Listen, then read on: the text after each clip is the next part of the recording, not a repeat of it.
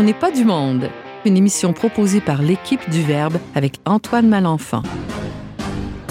Cette semaine à l'émission, on reçoit Simon Maltais, éditeur adjoint chez Novalis Bayard, qui va nous présenter deux des euh, nouveautés de cette maison d'édition. On découvre aussi l'exposition Fantasmagorie avec notre chroniqueuse art et culture, Stéphanie Chalut. Et finalement, on discute de la réforme liturgique selon Louis Bouillet avec le journaliste à la télévision C'est les Lumières, Francis Denis. Bref, on n'est pas du monde.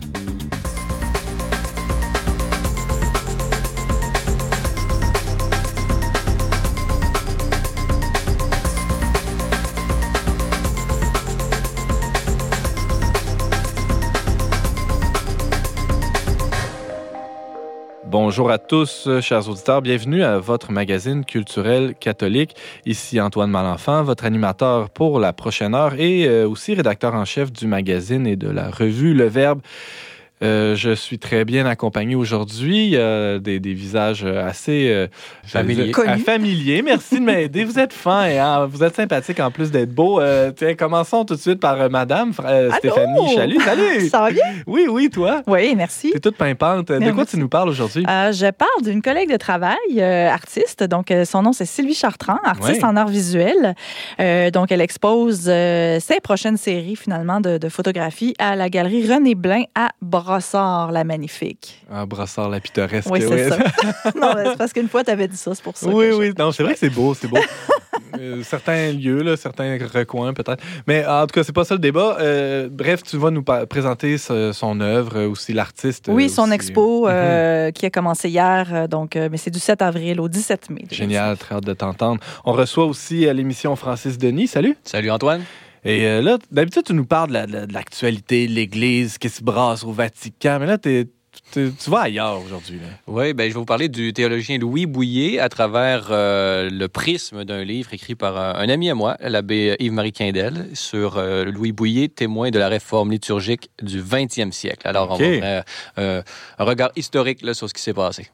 Très hâte aussi euh, de, de voir ça avec toi. Euh, J'ai beaucoup entendu parler de Louis Bouillet, mais je j'ai jamais eu l'occasion de rentrer dans l'œuvre, donc euh, je te donne la mission de me convaincre de le lire. On va faire ça avec joie. On reçoit aussi Simon Maltais. Salut. Salut Antoine. Euh, les sujets à l'ordre du jour dans la chronique de Simon aujourd'hui. Euh, ben D'abord, on va parler de la collection La vie en question, euh, une collection qu'on a lancée l'année dernière. Donc, on a cinq nouveaux titres cette, euh, ce printemps. Ouais. Et euh, sinon, je vais vous parler d'un essai de Michel Guiton, Dans le monde sans être du monde. Donc, euh, le nom est tout à fait approprié, je pense. Pour notre émission On n'est pas du monde, ça allait de soi, il fallait en parler. Merci Simon d'être avec nous. Et James Langlois, salut. Salut Antoine. Euh, dans, dans- complètement à l'opposé de la table. Alors, il est à ma gauche et il est pimpant lui aussi, euh, tout sourire. Salut. Euh, tu nous parles de quoi aujourd'hui? Non, t'as pas de chronique. Non, je ne parle pas. Je vais essayer de, je vais essayer de commenter, de poser des questions pertinentes. Euh, Beau défi. beau puis défi. aussi, pour commencer, je voudrais saluer une personne qui nous écoute, Madame Bouchard. euh, de Loretteville, hein, notre, euh, notre collaboratrice Brigitte Bédard est allée donner une retraite paroissiale et aussi euh, notre ami François Miville-Deschênes était présent. Madame Bouchard a reconnu la voix de François Miville-Deschênes, euh, donc euh, Parce que, parce que François une Deschênes est chroniqueur à On n'est pas du monde aussi. C'est- en train de devenir mondial, cette histoire-là. On nous reconnaît partout. Il n'y a pas moyen de sortir dans la rue sans qu'on nous apostrophe. C'est une bonne nouvelle. Et euh, donc, n'hésitez pas si vous croisez un chroniqueur euh, du Verbe ou d'On n'est pas du monde dans la rue. Saluez-le. Il sera- Ça fera un plaisir de vous sourire au moins.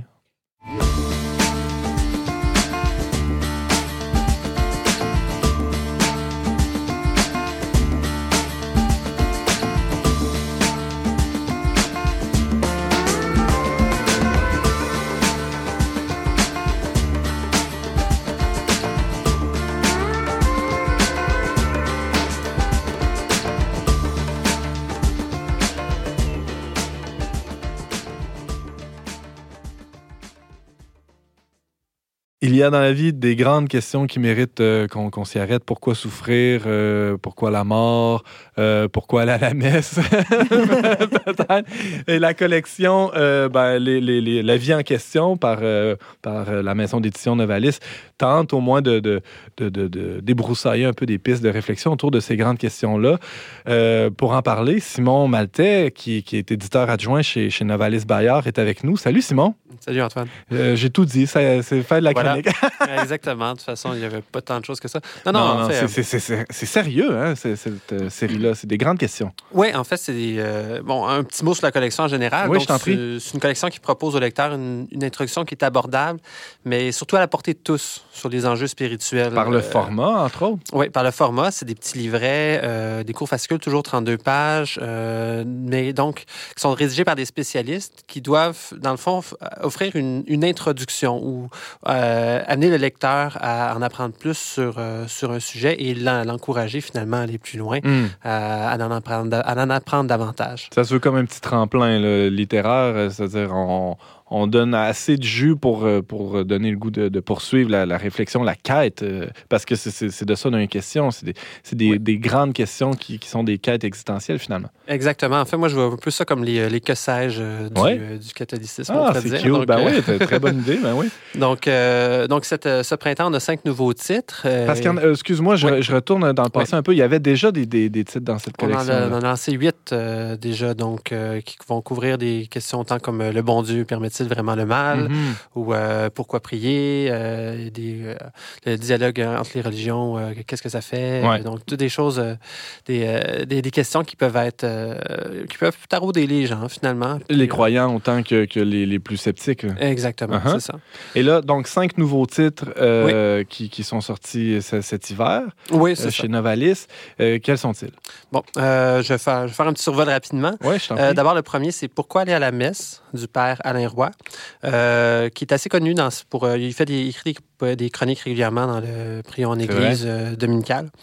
Euh, puis, dans le fond, euh, l'abbé Roy, il, y a quand même euh, une plume qui est très assez, je dirais pas humoristique, mais une, une- une plume qui est, qui est avenante, qui est facile d'approche. Puis, il y a vraiment des clés de compréhension pour avoir une expérience dominicale qui est vivifiante et pertinente, finalement. Pas juste aller à la messe pour répéter comme, comme un perroquet sans s'imprégner, finalement, de la, de la liturgie. Pour puncher une carte de visite ou. Ouais, pas ça, trop, dire check, j'ai ouais, fait, ouais, j'ai- c'est ça. J'y étais, là. Donner du sens finalement à, à ce geste euh, qu'on risque de répéter quelquefois. C'est ça. Fait que son- Mhm. et ça- de, de la façon que c'est écrit, ça donne vraiment le goût, en fait, d'y aller à la messe. Ouais. Puis ça permet aussi de la replacer au centre des, euh, des communautés chrétiennes, Mm. qui, qui reste que la messe, c'est euh, l'élément rassembleur qui fait en Absolument. sorte qu'une communauté existe. Donc, Absolument. Et le, le père Alain Roy, je me souviens aussi l'avoir vu dans, dans les capsules, très belles capsules de, de l'Office de catéchèse du Québec. hein, C'était lui d'ailleurs qui, qui parlait euh, de- du, euh, du sacrement de la communion, qui, qui était, c'était très, justement une langue très vive, mais aussi euh, un, peu d'humour et c'était une certaine profondeur. Exactement. Puis il avait, il avait signé avant Pourquoi prier, donc euh, dans, dans cette C'était tout collection. naturel donc de, de lui demander de... poursuivre Ah ah. finalement. Génial. Un autre titre qui, qui est lancé euh, récemment? Comment devenir saint de Jacques Gauthier? Oui, un auteur connu euh, au magazine Le Verbe. Oui, un auteur qui est très prolifique. Je crois qu'il a 70 ouvrages à son actif. Juste ça. Oui, juste ça. et qui a un- visiblement un dada pour les saints, mais qui, en- qui fait en sorte qu'il y ait une grande spécialité là-dessus. Euh, évidemment, bon, comment devenir saint, il n'y a pas de prétention derrière ça. C'est pas une, pas une façon d'être élitiste. Au contraire, c'est plutôt un appel à se dépasser et, Mm. et à s'engager sur la voie de la sainteté auquel tous les chrétiens sont, sont appelés de toute façon comme on, comme on sait bien. Et on, dans, dans son texte, on reconnaît beaucoup euh, la sensibilité toute particulière qu'il y a pour la petite voix de Thérèse de Lisieux, Mm.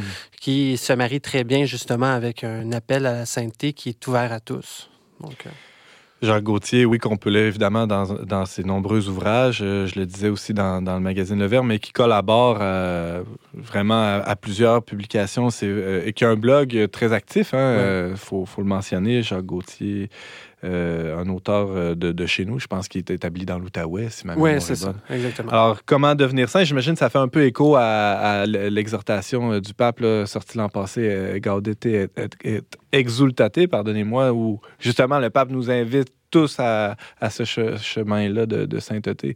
Oui, c'est ça. c'est- toujours, ça, ça revient un peu euh, à un de ses propos principaux qui est de démystifier la voie vers la Mm. sainteté, de faire en sorte que, euh, plutôt que de décourager les gens ou de, re- de considérer les saints comme des, des figures inaccessibles et euh, sur un piédestal, Ouais. mais faire réaliser que c'est à la portée de tous si on, si on y met le cœur et, et qu'on a la foi. C'est pas quelque chose qui est réservé à quelques membres du haut clergé, etc. Exactement. Ouais. Et euh, un autre titre, Simon Maltais, qui, qui, qui, est édité cet hiver par Novalis. Oui, Comment parler de Jésus aux enfants, d'une sœur dominicaine états-unienne qui s'appelle Janet Schaeffler. donc, elle est spécialiste en catéchèse paroissiale, puis elle a écrit ce, ce petit livret-là vraiment dans la perspective d'offrir aux parents des outils pour, euh, pour nourrir la curiosité des enfants euh, envers le, le Christ. C'est écrit vraiment avec euh, des, des questions qui sont issues de, de, sa pratique, donc des questions, des vraies questions d'enfants Mhm. auxquelles elle répond de façon assez euh, simple et claire, en offrant des, quelques petits outils, donc un petit retour au texte, une petite prière, donc pour vraiment quelque chose pour finalement nourrir la foi des, petits. Et j'imagine ça peut être utile, ce, petit livre-là, euh, Comment parler de Jésus aux enfants, autant pour les parents que pour les agents de pastoral qui œuvrent en paroisse euh, auprès des, des plus jeunes. Oui, oui, je dis les parents, mais en Mhm. fait, c'est n'importe quel intervenant en paroisse ou en église qui accueille euh, les questions des enfants et, Ouais. qui, et qui a besoin peut-être euh, d'être... parce que bon, c'est on, on peut avoir une, une vision très globale de la foi, puis euh, très articulée, mais être capable ensuite de le... pas de la désarticuler, mais disons de la rendre, de, la, de la mâcher suffisamment pour que ce soit Ouais. accessible pour les enfants selon leur, leur, leurs propos, leur imaginaire. Mais On dit euh, souvent qu'on donne pas du steak à un bébé. euh, c'est un peu ça l'idée derrière ce livre-là. Exactement. Euh, il nous reste encore un peu de temps. Euh, euh, Simon Maltais, euh, dans, dans cette grande série-là de, de petits livres, grande série de Oui. petits livres, la, vie en question, il y en a des, des très difficiles, des questions, non? Ben euh, oui, d'ailleurs, le prochain, Faut-il vraiment souffrir du théologien Jacques Lison, un autre chroniqueur très connu du Prion en Église. vrai. Oui, faut-il vraiment souffrir?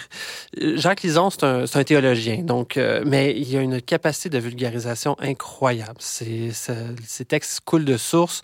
Euh, il débroussaille vraiment la relation complexe qu'a le christianisme avec la souffrance. Parce Mhm. que, bon, on a, on a connu une période doloriste où est-ce que la souffrance était même euh, mise de l'avant, était presque encouragée d'une certaine façon. Euh, Jacques Lison permet de retrouver un juste équilibre entre euh, l'omniprésence de la souffrance, qui est une expérience qu'on ne peut éviter. Et la- l'accueil humble des vicissitudes de, de la vie, là, on s'entend, ça fait partie de l'existence, mais il ne faut pas non plus courir après, si je comprends bien. Ouais, c'est ça. Puis, puis faut, faut avoir une approche, euh, faut avoir une approche qui est assez- qui est capable d'honorer les victimes aussi, les, les personnes, qui, Ouais. les personnes souffrantes, être capable de, de les accueillir euh, dans, dans ce qu'elles vivent et euh, de, de cheminer avec elles. Et ça, il fait ça avec un doigté extraordinaire. C'est lui qui avait signé Le Bon Dieu permet-il vraiment le mal, qui, qui était tout aussi, euh, tout aussi touchant dans, Mhm. et, et malgré que ce soit des questions théologiques qui semblent chargées, lourdes, il le fait avec, je dirais même, une légèreté qui est, euh, surprenante. Donc, euh, faut-il vraiment souffrir? Euh, toujours dans la collection La vie en question? Euh, ce titre-là est signé par Jacques Lison. Euh, et un, un dernier aussi, tu, tu disais Simon Maltais qui, qui avait cinq nouveaux titres cet hiver. Et le dernier, c'est? Pourquoi prier la Vierge Marie? Ah oui. du Montfortin Georges Mador. Donc, un autre. Un Montfortin pour, pour la Vierge, c'est une bonne idée. C'est- ça semble de circonstance. Georges. Mador, qui est aussi connu parce qu'il bon, il écrit dans plusieurs publications, toujours sur la Vierge. Lui aussi, un peu comme Jacques, Jacques Gauthier, spécialiste des saints. Georges Mador, spécialiste de la Vierge, c'est, ça va de soi. Ouais. Euh, donc, il, dans, dans son livre, il dévoile un peu les fondements d'abord de la dévotion mariale en retournant dans les évangiles euh, en- et en situant justement cette dévotion-là euh, dans, le, dans le contexte euh, de, la, de la communion des saints. Et il permet finalement de, de placer la Vierge euh, au centre euh, de notre relation au Christ. Et euh, bon, ben merci Simon Maltais pour cette, cette, euh, ce, ce- ce tour euh, d'horizon de, de la, la- la- très rapide, mais ça nous donne Ouais. quand même envie d'a- d'aller voir cette collection-là, La vie en question. Euh, c'est des petits fascicules, tu disais, 32 pages. Ouais, Euh, mais- 4,95. Ah, ben c'est ça, c'est très accessible. On peut le retrouver dans les librairies religieuses euh, les- les plus proches de chez nous. Il y a un, autre livre, on l'évoquait en, introduction, euh, dont tu voulais nous parler spécialement à, notre émission ici qui s'appelle On n'est pas du monde. C'est euh, tout à fait euh, pertinent d'aborder ce- cette nouvelle œuvre de Michel Guiton. Oui, oui, tout à fait. Dans le monde sans être du monde, avec un sous-titre euh, savoureux qui est Petite réponse aux difficultés de la, de la vie chrétienne. Euh, donc, euh, Michel Guiton, c'est un prêtre du diocèse de Paris, mais d'abord et avant tout, c'est le fondateur de la, commu- de la communauté Ain Carême. C'est une communauté qui réunit des clercs, des laïcs consacrés et des laïcs pour l'évangélisation directe et explicite. Donc, il va dans la rue. La première ligne. là. Oui, la première ligne. Ouais. Donc, c'est vraiment un habitué, on pourrait dire, des confrontations avec le monde et des enjeux, d'explicita- et des enjeux qui, qui entourent l'explicitation des articles de la foi, Ben ouais. autant auprès des non-croyants que des croyants en tant que Parce que quand on va dans la rue, il y en a même qui appellent ça de l'évangélisation sauvage. là. Il y a toutes sortes de, de façons d'appeler ça. Non, mais on, on rit, mais c'est un peu ça, dans le sens où, Ouais. on- all in, là, pour le dire en grec, euh, on- on- il y a des questions nécessairement qui surgissent, c'est-à-dire on annonce Jésus-Christ sauveur, puis là, tout de suite, il y a quelqu'un qui dit Ouais, mais euh, ça, telle affaire, Mhm. l'Église, ci, puis ça. Ça, J'imagine que c'est un peu à ça qu'il répond dans son livre. Co- comment. Euh, D'une certaine façon, en fait, on voit que c'est tiré de cette expérience-là, Ouais. euh, mais c'est un peu plus euh, englobant, je dirais. C'est que, dans le fond, il part de 75 affirmations qui abordent différents, différents sujets qui touchent de près ou de loin à la vie des croyants. Puis, il leur donne une réponse qui est très équilibrée, sérieusement. Euh, hmm. donc, il fait vraiment un. euh, qui, qui veut. qui Je, je sais peut-être pas le bon terme, mais qui, qui permet de faire un équilibre entre, on pourrait dire, l'intransigeance apparente des dogmes Ouais. et leur application dans la vie quotidienne. Ouais. Euh, donc, il- il- c'est vraiment un tour de force là, d'être capable de concilier ça, mais il le fait vraiment dans un style clair puis avec des, un, un- vraiment un bon sens de la formule. là. Il, va, il va direct. Là. Euh, alors, euh, Michel Guiton, dans le monde euh, sans être du monde, Simon Maltais, il nous reste une petite minute, une, bonne raison. Mettons, si moi, là, je fais pas d'évangélisation de rue, je devrais-tu lire ça ou... Ben, simplement pour éclaircir des, certains articles la fois qui, des fois, peuvent à nos yeux paraître des paradoxes Ouais. ou même des incohérences.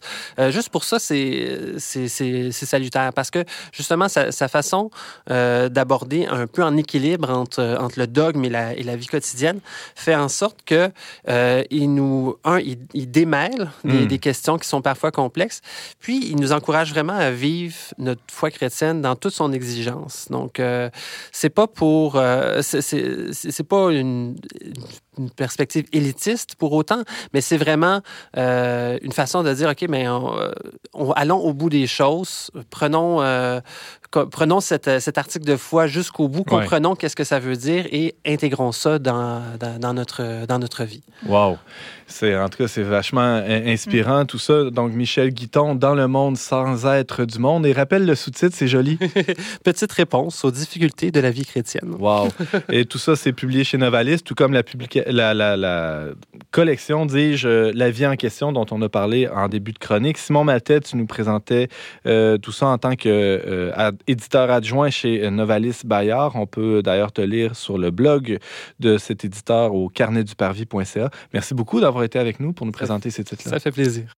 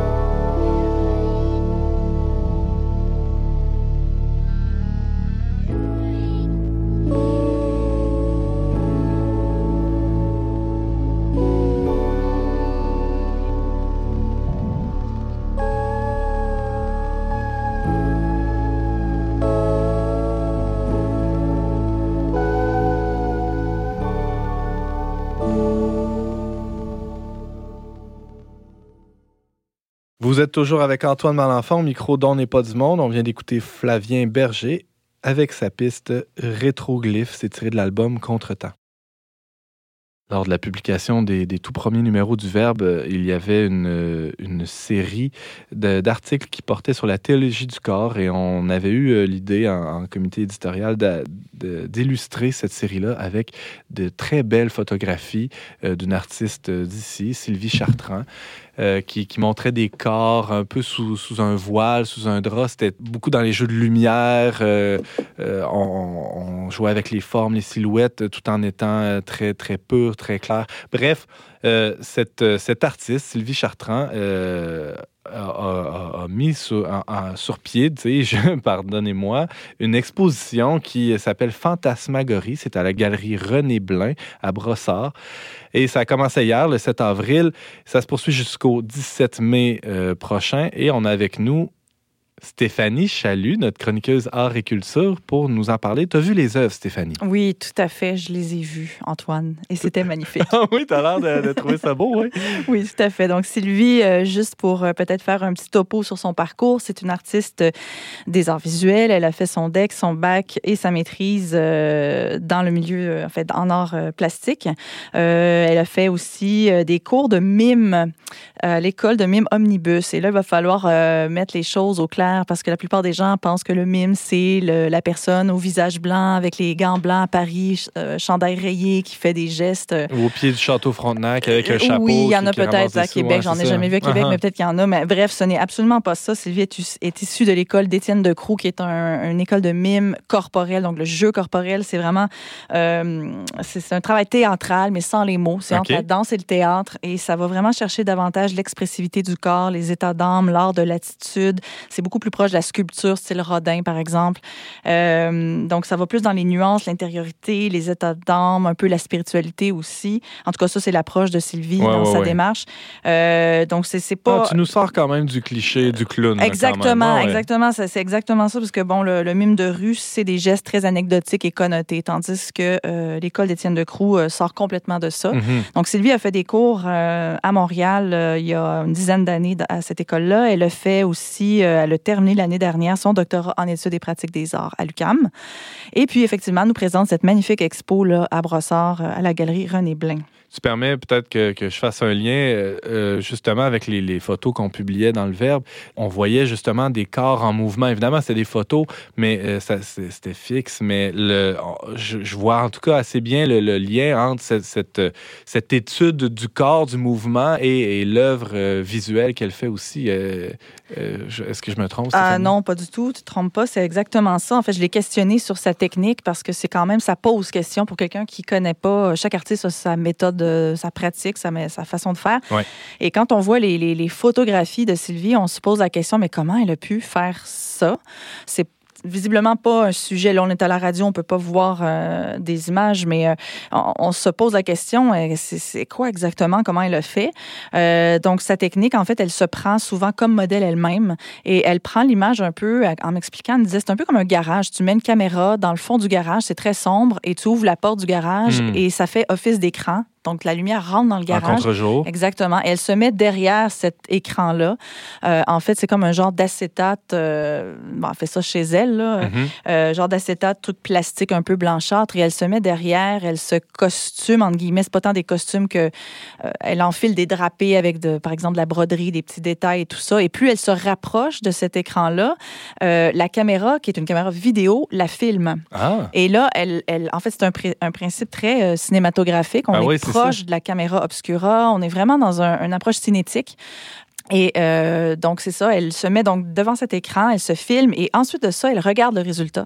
Elle va choisir des images, elle va fixer, donc elle va mettre sur pause. Et là, elle va extirper de ça avec l'ordinateur, elle va extirper des images qui ont été faites en mouvement en premier. c'est fascinant. C'est fascinant. C'est vraiment une technique qui est, en tout cas, je C'est la première pas. fois que je, je vois un artiste fonctionner comme Tout ça. à fait. hein? C'est, c'est, c'est- En fait, c'est, elle, a- c'est ça. Elle, elle implique son corps, son propre corps. Donc, Ouais. elle va faire des gestes de mime derrière l'écran. Ouais. En même temps, c'est du cinéma. En même temps, c'est de la photo. En même temps, c'est de, de l'art visuel. Donc, il y a vraiment euh, toute ces, cette imbrication de, de ces, toutes ces influences artistiques-là. Dans l'exposition Fantasmagorie, qui est, qui est à la galerie René Blanc à Brossard, euh, qui a commencé hier et qui se poursuit jusqu'à la mi-mai, Euh, Stéphanie Chalut, dis-nous, euh, l'œuvre de Sylvie Chartrand, elle est euh, strictement en, en art visuel. Ce qu'on peut voir dans cette exposition-là, on parle d'une espèce de, de- de mélange de toutes sortes de formes d'art dans, dans sa pratique, dans sa manière de composer les œuvres, mais l'œuvre elle-même, elle, ressemble à quoi? Ce qui donne à voir, c'est effectivement c'est de l'art de l'image. Donc on est vraiment dans de la photographie et deux installations vidéo. Donc on est vraiment on reste dans l'art de l'image, du 2D.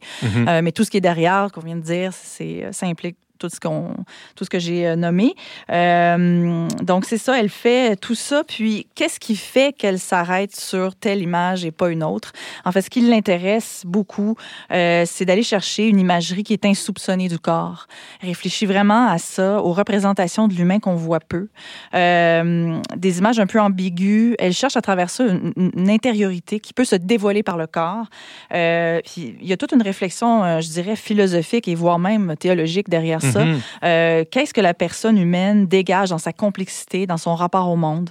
Euh, elle me disait aussi comment on, on en vient à dire qu'un être humain existe et est là, par exemple. Euh, Qu'est-ce que le corps humain qui enveloppe l'âme? Comment le corps se manifeste? Elle faisait une analogie très intéressante du fœtus qui commence sa vie à travers ou derrière la peau du ventre de la mère. Mm. Donc, nous, c'est comme si, quand on voit une femme enceinte, on voit un peu l'écran auquel je faisais référence tout Ouais. à l'heure, le on bébé devine derrière. des choses. ouais. C'est ça. Donc, euh, et puis là, ça donne à voir euh, souvent des, des formes un peu animales qui surgissent, euh, souvent dans, surtout dans sa dernière série qui est exposée, là, la, la gémellité, là, la série des gémellités. Euh, on peut voir donc euh, différentes formes un peu ambiguës justement, euh, des animaux aquatiques, une faune ailée, des mammifères, mais en même temps c'est elle, c'est vraiment elle qui s'est mise en scène. Donc il y a un effet de surprise quand elle visionne après euh, tout ça.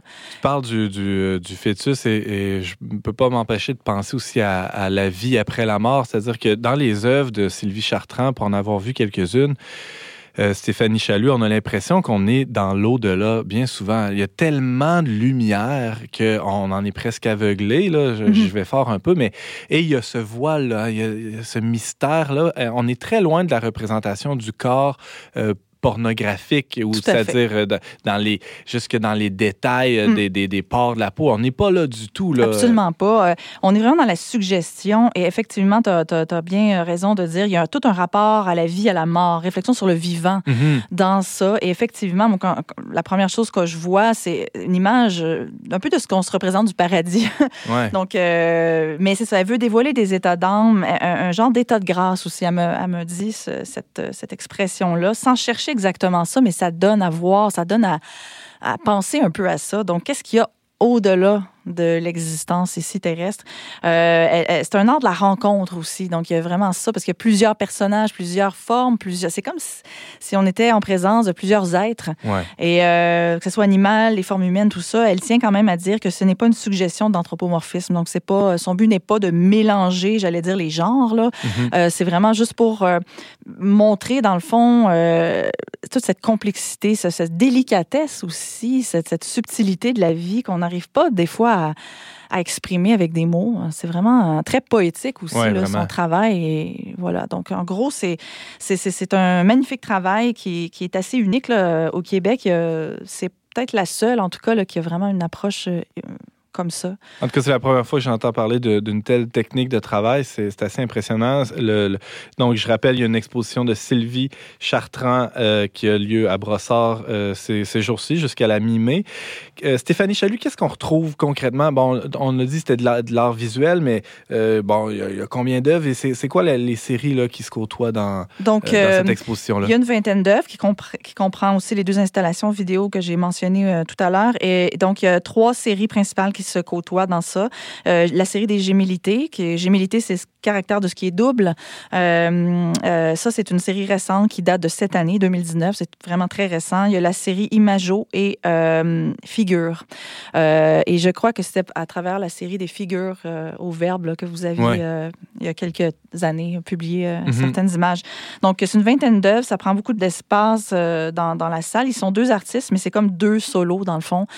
Puis, il y a des grands formats aussi, très, très, très beaux, très impressionnants. Donc, j'invite vraiment les gens à aller voir cette exposition, ceux qui sont de Montréal, de traverser le pont et d'aller à Brossard pour voir cette magnifique exposition. Et évidemment, les gens de la rive sud. euh, gâtez-vous. comme on Oui, mais en plus, c'est gratuit. Hein, Ah, donc, ah oui, euh, oui, oui, oui, y a- il y a- il y a pas- on ne paye pas. Donc, euh, si vous avez rien à faire euh, les week-ends et les soirs, quand c'est ouvert, allez-y, ça vaut vraiment la peine. J'ai une question un peu peut-être technique, là, mais je me demande si est-ce que en, faisant cette extraction-là d'images à partir de vidéos, on perd pas de la qualité ou est-ce que justement tu parlais de grand format, est-ce que c'est tout c'est tout pixelisé ou est-ce que c'est assez assez clair, c'est assez bien défini? C'est Co- très Comment elle clair. procède C'est ouais? très, très clair. Là, pour le procédé, pour cette question-là, précisément, je ne pourrais pas répondre. Mais Elle- Sylvie elle a travaille fait. avec une caméra de grande qualité. Ah, ça, c'est sûr. ouais. Puis elle a tous les logiciels. Sylvie, je- bon, j'ai dit qu'elle avait fait DEC, bac, maîtrise en art visuel, mais en fait, son bac a été en design graphique. Donc, elle connaît tous les logiciels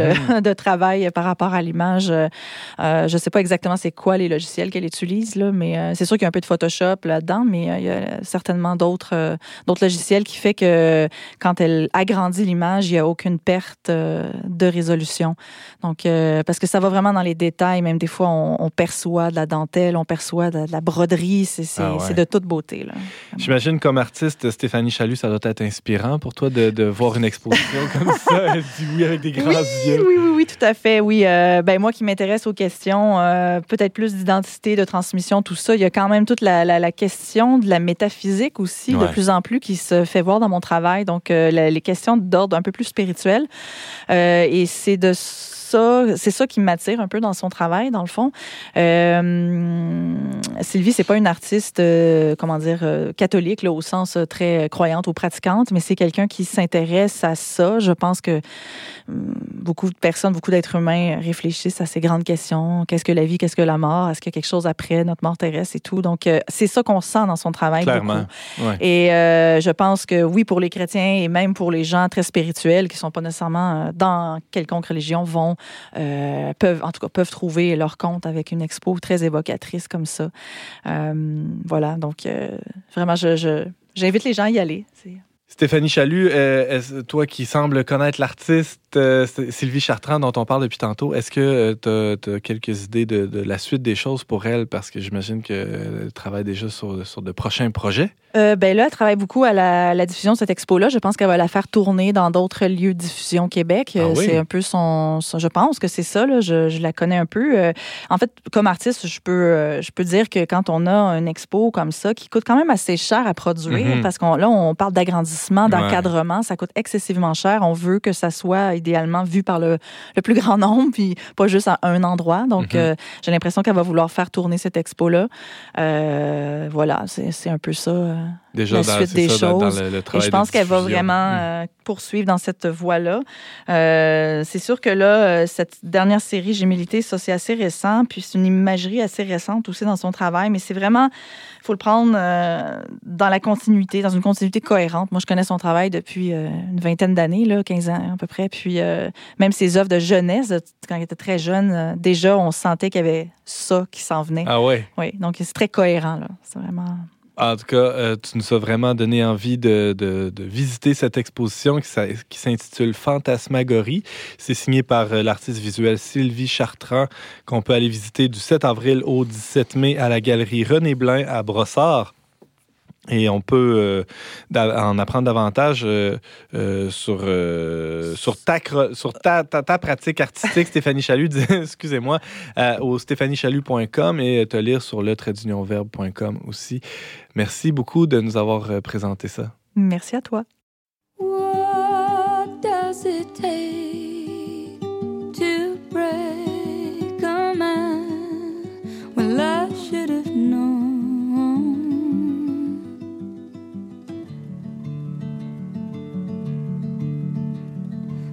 know.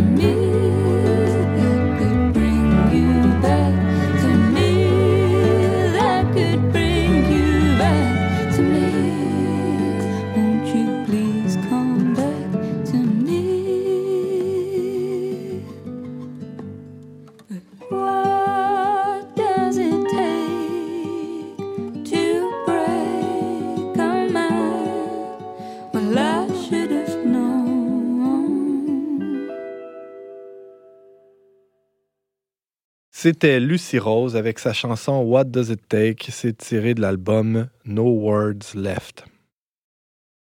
Le journaliste à la télévision C'est les Lumières, Francis Denis, a euh, l'habitude de venir au micro d'On n'est pas du monde pour nous parler des plus récentes actualités concernant l'Église catholique d'ici et euh, d'ailleurs, hein, euh, l'Église catholique universelle, hein, pour faire un, un pléonasme. Mais là, Francis, il a décidé de nous parler d'autre chose. Et euh, il nous parle de liturgie, de, en fait plutôt d'un liturgiste euh, très connu au 20e siècle, qui est décédé au tout début du 21e siècle. Il s'agit de Louis Bouillet. Francis Denis, pourquoi tu nous parles de lui aujourd'hui? Ben, je vous parle de lui parce que bon, la liturgie, c'est au cœur de l'Église. C'est le- l'Eucharistie, c'est le centre et le sommet de toute la vie chrétienne, nous apprend Vatican II. Alors, si on veut, disons, avoir une, une vision renouvelée de l'Église, il faut revenir aux sources, comme on dit. Et, et la liturgie est ce, ce- cette source. Comme on dit, qui dit ça? Là? Seulement un concile écuménique D'accord, d'accord. 20e siècle. Ça vaut, ça vaut. Et en plus de ça, ben, j'ai eu la, la joie d'avoir un ami euh, avec lequel j'ai étudié euh, dans mes années à Rome, qui a écrit un livre sur le sujet. En fait, c'est sa thèse de, de, maîtrise qu'il a publiée et, euh, et qui m'a envoyé. Je l'ai lu et j'ai trouvé ça vraiment très, très intéressant. Alors, pour ceux qui ça, ça intéresse, ma chronique tourne autour du livre euh, de l'abbé Yves-Marie Quindel, Louis Bouillet, témoin de la réforme liturgique au 20e siècle. Là, ça se trouve sur Amazon. Alors, qui est Louis Bouillet? Ben, moi, non plus, je le connaissais pas tant que ça, à part que j'avais eu de très bonnes références d'à peu près toutes les personnes euh, Mhm. je- dont, dont, euh, euh, dont je reconnais le talent euh, théologique. Euh, Ils m'ont toujours parlé de Louis Bouillet. Alors, ce personnage, euh, c'est un Français d'abord, né en 1913 et décédé en 2004. Il est né à Paris, euh, de parents protestants de tendance calviniste. Il va très rapidement s'intéresser aux questions intellectuelles liées à la théologie. Et, il va devenir lui-même prêtre, euh, entre guillemets, pour l'Église luthérienne en France. Et cette conversion, d'une certaine façon, intellectuelle, pourrait-on dire, va se transformer en conversion spirituelle. Un peu à la Newman, son, son, son disons son... Il a écrit sur lui, d'ailleurs, le, cardinal Newman. Oui, exactement. Puis, il, euh, comme le, le- le- c'est son amour de la vérité, son attitude de la, de la, de la doctrine et du, de- du développement organique de la doctrine et de la- des dogmes catholiques, des, des dogmes chrétiens qui vont l'amener à revenir à l'Église. Et donc, il va Entre se autres par la patristique. Je pense qu'il est passé par Saint Athanase ou euh, c'est par l'étude des, pères de l'Église, des premiers chrétiens, etc., qui, qui, s- qui s'est vraiment rapproché, qui l'ont conduit en fait à Et c'est à travers le- leur étude, dans le fond, qu'il va voir le lien de continuité voilà. avec l'Église catholique et le lien de discontinuité avec certaines églises protestantes. Et, et donc, ce qui, est, ce, qui est, ce qui est drôle un peu, c'est que son, son- son- et c'est littéralement un peu la même chose qu'avec Newman. Il va voir ça, il va commencer à être un peu un rebelle dans sa propre église protestante parce qu'il va commencer à dire, on, on va le trouver un peu trop euh, catholicisant d'une certaine façon, comme Newman. Et donc, il va être euh, un peu mis à la porte et il va faire son entrée dans l'Église catholique. Il va être ordonné. Euh, il va être, euh, son entrée va se faire surtout avec les bénédictins, mais il va trouver un, or- un, un ordre, euh, si je puis dire, euh, qui s'appelle les, or- les prêtres de l'oratoire, les oratoriens. Donc, il y a trois grandes branches. L'italienne, fondée, euh, la première, fondée par Saint Philippe Néri à Mhm. Rome. Et donc, il y a ceux de, de France et ceux très connus aussi d'Angleterre, avec l'oratoire de Birmingham, etc., avec justement le cardinal Newman. Et ils sont euh, au Canada, à Toronto. Donc, pour ceux qui, ont, qui aiment la liturgie, je les invite à aller voir la, la paroisse euh, des oratoriens à Toronto. Ça Ce- vaut vraiment ce la sont peine. eux qui, qui tiennent aussi le fort du séminaire, je pense. Et, en tout cas, ils enseignent La un faculté peu, de, de- euh, de voilà, philosophie. Ah, c'est ça. Ouais, exactement. Donc, à ont- Toronto. Exactement. Mhm. Donc, euh, donc euh, voilà, c'est des traits biographiques. En gros, euh, sa pensée, bon, c'est un grand théologien. Il y a une œuvre colossale, environ 21 ouvrages. C'est un théologien, on pourrait dire, généraliste, puisqu'il va s'intéresser un Ouais, peu il à touche tout. à tout. Hein. Exactement. Et il va bon, beaucoup euh, s'arrêter sur, sur la liturgie, mais pas que. Et il va vraiment publier des sommes, euh, pas des sommes théologiques, mais on pourrait dire des, des- des trilogies. Il va, il va également s'incarner, incarner son, son œuvre dans, dans les grandes polémiques de son temps. Là, on va voir ça. Il va même publier sous pseudo, hein, sous le le nom de Louis Lambert, je pense, et là, il va euh, vraiment se lâcher lousse au niveau de la plume. Ouais, mais il se lâche lousse déjà euh, à, visage découvert. Ah alors, ouais? euh, donc, c'est ça. Mais euh, donc, on peut imaginer Ouais, c'est sous, sous pseudo qu'est-ce que ça peut donner?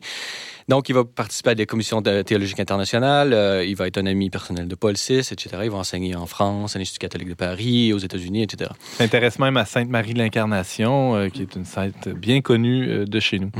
Donc, thé- euh, c'est vraiment un théologien complet, on pourrait dire, mais euh, je voudrais euh, surtout m'arrêter sur la pensée liturgique, puis euh, le- montrer comment ce- ce- cette pensée va se, se- se déployer dans trois, gros, mo- trois grands moments, plutôt, l'avant, le Concile Vatican II, pendant le Concile et après le Concile. Donc, c'est vraiment à, à distinguer dans sa pensée. là. Alors, Francis Denis, donc, on parle de, de Louis Bouillet, ce célèbre théologien du 20e siècle, qui, bon, s'est converti, on pourrait dire, là, je ne sais pas si c'est le bon terme, mais en, en 1939. au Accepter la plénitude de la Ah, Voilà, disons ça comme ça, euh, de, la foi catholique en, en 1939. Et dès les années 40-50, il, il est un expert de la liturgie. Il se fait interpeller euh, régulièrement, évidemment sur des questions euh, plus écuméniques, mais pas que, hein, euh, évidemment euh, sur des questions proprement liturgiques, et va devenir assez tôt une référence en liturgie, Francis. Oui, exactement. Il va, il va d'abord faire partie intégrante des, grands mouvements euh, de, de liturgie euh, qui avaient lieu euh, justement dans, dans, son siècle. Quoi qu'il va rentrer, qu'il va sortir, on peut dire. Il fait partie du centre de pastorat liturgique en France. Et donc, bon... Par exemple, j'aimerais expliciter certains éléments de sa pensée euh, liturgique. Puis Ouais. d'abord, lui, c'est à travers la spiritualité de la liturgie qu'il va faire de la théologie. Parce que pour lui, la liturgie révèle la, la foi vécue et donc la, la théologie de ceux qui la célèbrent. Donc, c'est vraiment à partir de l'expérience même de sacra- sacramentaire, on pourrait dire, de la vie des sacrements, qu'il va être capable, qu'il va extraire les éléments et qu'il va fonder sa théologie à partir d'elle.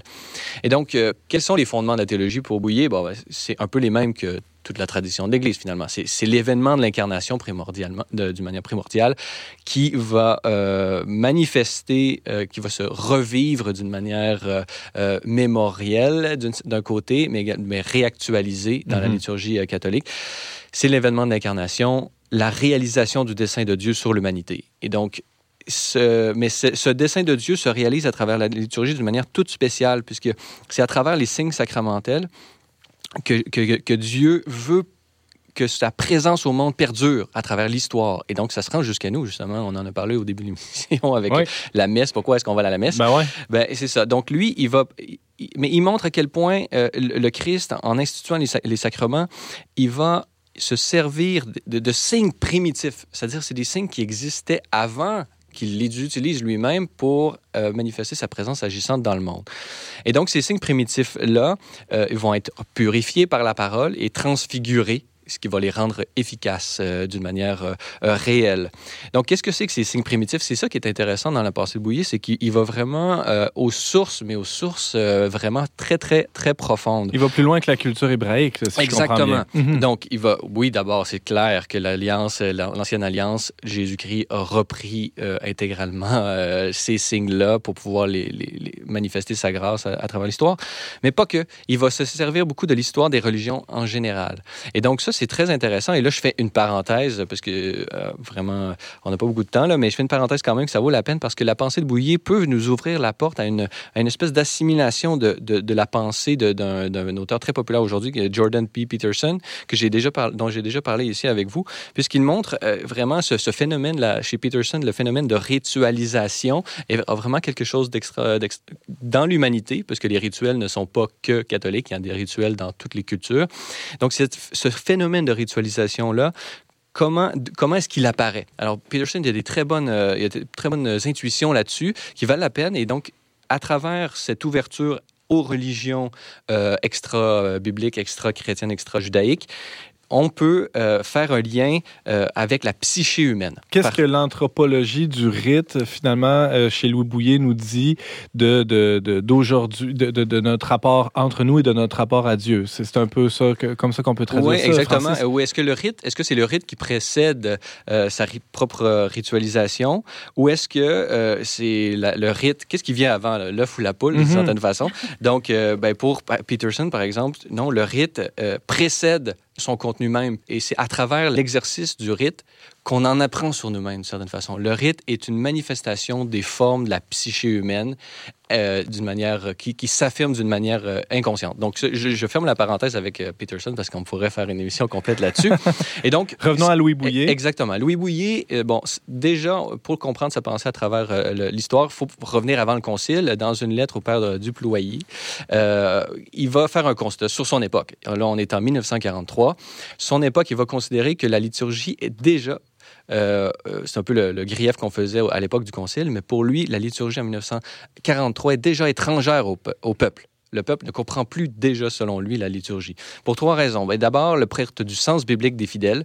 Ils sont devenus, d'une certaine façon, peut-être à cause du rationalisme et du scientisme, mais à son époque, ils sont devenus un peu étrangers au monde spirituel, le monde des anges, le monde euh, de la, présence de, Dieu, la grâce. L'histoire de- du salut. Exactement, aussi. tout le monde surnaturel qui nous entoure, le, le- scientisme ambiant avait laissé des traces d'une certaine façon. Et donc, le peuple de Dieu lui-même qui assistait à la messe était affecté par ça et il n'a- il n'avait plus ce contact, disons, euh, on pourrait dire, pour reprendre le, désenchantement du monde de, de, de, de- de Gauchet, euh, cette formule.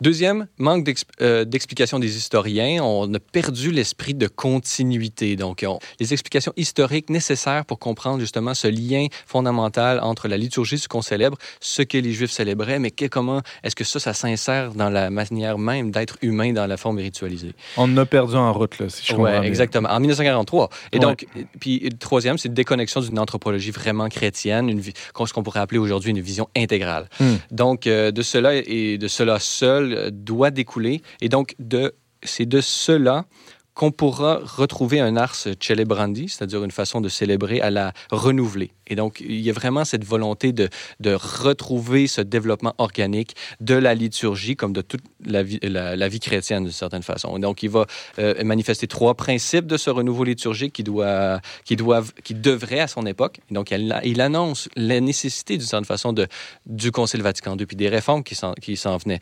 Donc, un retour aux sources, justement, on en a mentionné avec euh, la patristique garder ce lien de continuité-là. Vraiment une, euh, un refus de toute tabula rasa, là, de, de, de, de, repartir à zéro, d'inventer d'une créativité vraiment absolue. Euh, bon, ça, ça n'a pas sa place. Euh, une fidélité à l'Église d'aujourd'hui, donc ce, ce qui veut dire que l'Église d'hier, euh, prochainement hier, là, euh, elle était, ces réformes-là étaient irréversibles. là. Il faut, on peut pas revenir en arrière, faire comme s'il y avait rien eu. Il y a, il y a un- un- un- il y a- il y a une addition qui se fait et qui évolue, et qui évolue pour Dieu et dont on doit toujours en tenir compte. Et euh, bon, finalement, le troisième, euh, c'est ce que doit créer de neuf pour les besoins d'aujourd'hui euh, à travers la liturgie exactement. Et donc, là, il se met contre deux formes de passéisme. D'un côté, l'archéologisme qu'il n'aime pas, et finalement, euh, contre l'ossification de la contre... euh, qui a découlé de la contre-réforme et même de la contre-réforme moderniste qui est venue plus tard. Et donc, Mhm. il a vraiment euh, fait, fait de la liturgie une espèce de, de statut euh, qui, qui est, est- dont, on a, Immuable, exactement, ouais. dont on a hérité. Francis Denis, il nous reste une petite minute. Euh, L'héritage de Louis Bouillet aujourd'hui, je sais, c'est terrible. C'est une violence inouïe que je te fais là. Ben, il faut, faut référer les gens au, au livre. Mais bon, le concile vient euh, et, et il va applaudir Sacrosanctum Concilium, qui est la constitution sur la liturgie. Il va vraiment voir que c'est très bien, qu'elle respecte justement les principes que j'avais dit.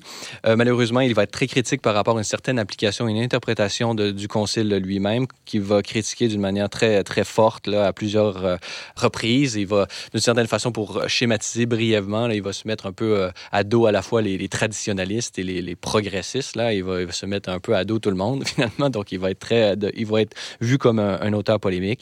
Et donc, va- Pourtant, c'est un partisan de la, de la de la troisième voie, comme on dit. Exactement. ouais. Exactement. Donc, il va, se, il va se féliciter du renouveau biblique, mais il va en même temps voir comment euh, c'est pas suivi par l'intérêt des chrétiens, Hmm. euh, etc., etc. Donc, moi, je pense que c'est vraiment un auteur extrêmement important à redécouvrir, euh, euh, une pensée riche qui, qui peut nous permettre justement à, à mettre de l'avant, à continuer cette, cette, de- de- de- cette réforme de la liturgie qui n'est jamais terminée. Il faut toujours la, la- la- la vivre. En la vivant pleinement, elle va d'une certaine façon se développer par elle-même. Alors, c'est un peu cela que je voudrais ne pas euh, refaire une ossification de la liturgie, lui garder sa souplesse, son ouverture, et euh, je pense que ça va être, euh, on va pouvoir y redécouvrir la source et le sommet de, la vie chrétienne et, et mettre en, avant notre mission d'évangélisation du, monde sécularisé dans lequel on se trouve. Wow, Francis Denis, tu nous parlais de la réforme liturgique de Vatican II à travers les yeux de Louis Bouillet. Notamment, tu t'appuyais sur un ouvrage du père Yves-Marie Kindel. Et on peut, euh, toi, Francis Denis, te voir et t'entendre à l'an- à l'animation d'Église en sortie et sur la route des diocèses. C'est diffusé tout ça à Celle et Lumière, la télévision euh, catholique, euh, bien d'ici. On peut également te lire sur le blog le Euh, merci beaucoup de nous avoir fait découvrir cet auteur. Fait plaisir.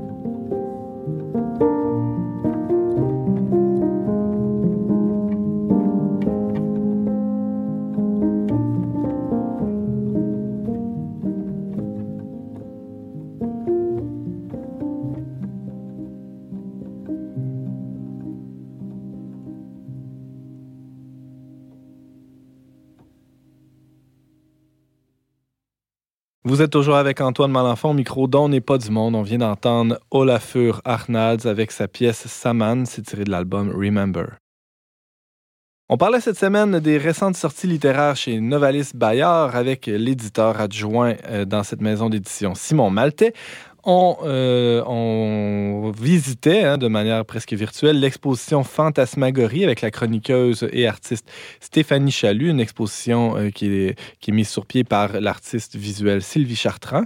Et euh, on, abordait la, réforme liturgique de Vatican II très, très rapidement, mais quand même, c'était très riche avec le, théologien, en fait, à travers les yeux du théologien Louis Bouillet, avec ici en studio le journaliste Francis Denis de la télévision C'est Merci beaucoup, chers auditeurs, d'avoir été avec nous.